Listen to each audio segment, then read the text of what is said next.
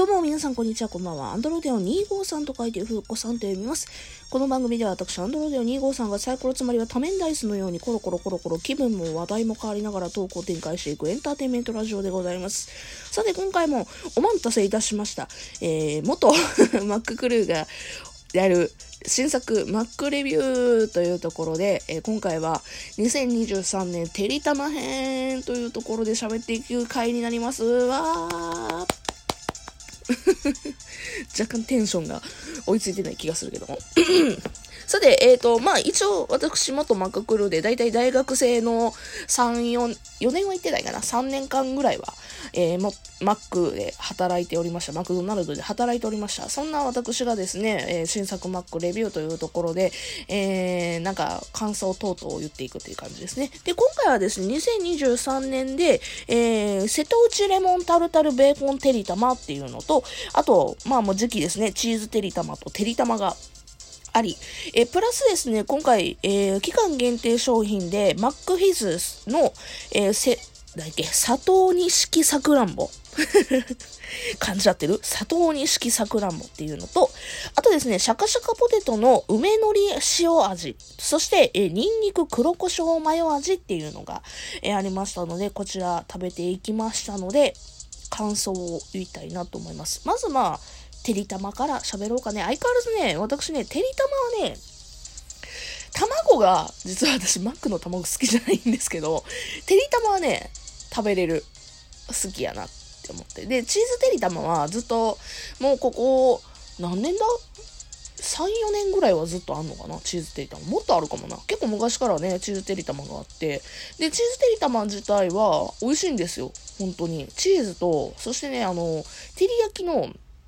マヨネーズと、まあ、照り焼きのね、照りの味と、で、それが卵が合わさってっていうので結構美味しいんですね。とろっとした、卵がなんかとろっとした感覚になるというか。うん。なので、てりたまチーズは美味しかったですね。そして、えー、今回期間限定の、えー、瀬戸内レモンタルタルベーコンてりたま。はい。こちら味どうかって言ったら、えー、まず、レモンの味がめちゃくちゃしまして、爽やかでね。で、ほら、てりたまって、すげえ、もったい感じするやん。もったい感じするけど、レモンが入ることで爽やかな感じになって、その爽やかな感じが結構嫌じゃない感じ。で、美味しかったです。正直な話。で、ただ、タルタルが、わからんかった。いや、タルタル入ってたんよ。で、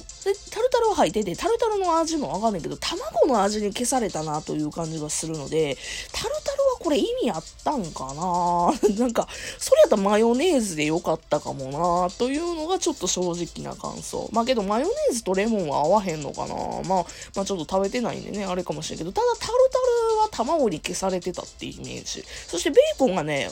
味が良かったですね。なんかね、ちょっと鰹節っぽい、なんで言うんでしょう、和風テイストになんでかなったというか、ベーコンがやど ベーコンがなんか和風っぽい感じの味がした。鰹節というか、なんかそういう系の味がしたんで、なんかね、まあマックというか、まあね、ハンバーガーって洋風の食べ物でしたけど、てりたまっこのタルタルてりたま、レモンタルタルてりたまに関しては、なんかすげえ和風だったなというところで、で、ボリューミーだったから、すげえね、美味しかったなというふうに思いますね。で、お値段もですね、まあまあ、てりたま、ちょっと、まあ、期間限定商品っていつもそこそこするんですけど、まあ、結構お腹いっぱいにはなったから、いいんじゃねえかなって、いいんじゃねえかなっていうか、ね、480円とかなんで、あの、サムライマック買うより、買うよりってこともないけど、それは別ですけど、うん。なんか、同じぐらいの満足感があったので、今回私好きやなというふうに思いました。そして、えー、てりたまこんな感じでございます。あ、そうそう、マヨネーズ嫌いな人は、やめといた方がいいね。全部マヨネーズ入ってるから。ね、タルタルもね、マヨネーズ嫌いな人いる、いらっしゃるし、てりたるもね、マヨネーズソース。あれ、実際マヨネーズソースっていう話やったかな？そうですね、マヨネーズソースやったな。うん。なので、あの、だ、ダメな人はダメやと思う。で、辛さも全然ない。あ、もうほんまに甘さっていう感じなので、えー、好きな人は好きっていうようなね、えー、てりたま、毎年出てるのでね、ぜひ食べたいなと思った方は食べてみてください。あ、もう一つなんか言うのであれば、CM がさ、去年とかはさ、宮崎あおいさんやったけど、なんか今年、吉岡里帆さんやったのが、なんで急に変えたっていう、ちょっともや感も若干ある。そのままでよかったやん。なんで宮崎あおいじゃないのって、じゃ、宮崎、宮崎あおいじゃないのっていう、えー、若干 思ったっていう話。さあ、えー、続いてですね、えー、なんだ、さくらんぼの、えー、フィズでございますね。えー、佐藤錦さくらんぼ、フィズ。えー、これね、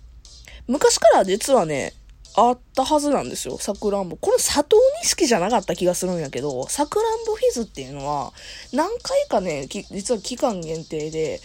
あって、で、私もね、なんか作ったことあるから現役の時でも作った覚えがあるから結構昔からあったなというようなイメージがある。つまり56年前までは何回か期間限定であったって多分佐藤錦というそういうえブランド名のついた新しいシロップにしたからニューっていう感じで期間限定で出てるんだと思うんですけども、えー、色がね濃かったね。私もうちょっと薄い、もうイメージがあったんですけども、今回のフィズは、えっ、ー、と、昔と比べてっていう言い方はどうかと思うんですけど、まあ、からもしかしたら私の記憶違いの可能性もあるんですけど、ただすごいね、あの、ピンク、ザ・ピンクみたいな。で、パッケージ、ドリンクのカップホルダーというか、まあ、入れ物ですよね。ドリンク入れるコップが、桜の、あの、柄がついてんのよ。プラスチックコップが。あの、普通のジュース入れてるやつと違うんですよね、フィズって。で、それがね、めちゃんこ可愛いから、あ、これは映えを意識してるなというふうに思いましたね。で、お味の方ですけど、めちゃんこ甘いです。めちゃんこ甘いです。あのね、フィズはですね、ちなみにね、味をね、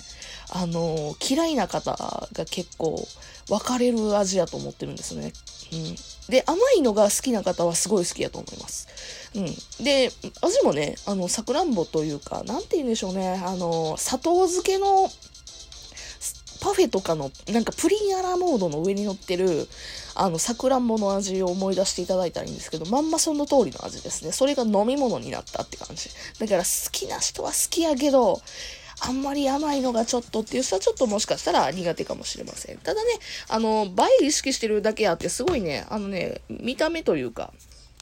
あの、なんて言うんでしょう。写真映えはする飲み物だなというふうには思いましたなっていう感じ。そして、えー、最後、シャカシャカポテトですね。梅のり、えー、梅のり塩味っていうのと、ニンニク黒胡椒マヨ味でございますね。こちらがね、当たりでしたね。あのね、シャカシャカポテトってなかなかみんな頼まないっていう感じなんですけど、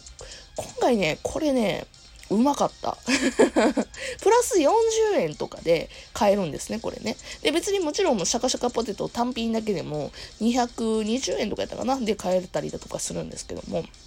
あの、普通にね、セット1個買って、で、ポテトついてくるじゃないですか。ポテト選んだらね。ポテトを選んで、プラス40円で、えー、梅塩のり味か、ニンニク、なんちゃら、ニンニク、黒胡椒マヨか、選んでいただいたら、いいかなっていう感じの使い方ができて、で、えっ、ー、と、半分シャカシャカポテトにして、半分は普通に食べるみたいな食べ方が一番ええのかなっていうふうに思いましたね。で、今回私もそういう食べ方をしてみて、で、味がどうなのかなと思ったんやけど、めっちゃうまかった。えっ、ー、とね、本当にポテトチップスのちょっと高級なやつの なんかコンビニとかで売ってるちょっと高級めなポテトチップスの梅塩味と、あの、ニンニクの黒胡椒味。うん？で、マヨか。すごいね、両方とも梅の味が強かったのと、ニンニクの味とマヨネーズの味と、があって、非常にね、美味しかったですね。こちらはね、もう一遍頼みたいなって。今回ね、私、リピート一番したいなと思ったのが、このシャカシャカポテトのシーズニングでございますね。うん。で、ニンニク度合いなんですけど、このニンニク黒胡椒マヨ味っていうのと、えー、梅のり塩味っていうのは別物であるんですけど、今回、えー、梅のり塩味はもう本当に梅の爽やかな感じ。で、海苔もですね、あの、結構ついてるので、歯にくっつく可能性があるので、デートとかそういうのの最中に食べるんやったらちょっと歯磨きせなあかんかもしれんねっていうぐらいにはついてるね。まあもちろんそのポテトを自分で調節してシャカシャカするタイプなので、あの、減らしたらその分だけもしかしたらつきにくくなるかもしれんけども、ただ、あの、半分半分にするって結構つくので、海苔がね、えー、気をつけた方がいいと思います。そして、ニンニク黒胡椒マヨ味もですね、ニンニクの味がね、ガツンってくる系ではないねんけども、やっぱりほん、なんかすごい、ニンニクって感じがして、後味残るタイプではありましたね。けどまあ、えっ、ー、と、黒胡椒マヨ、マヨのね、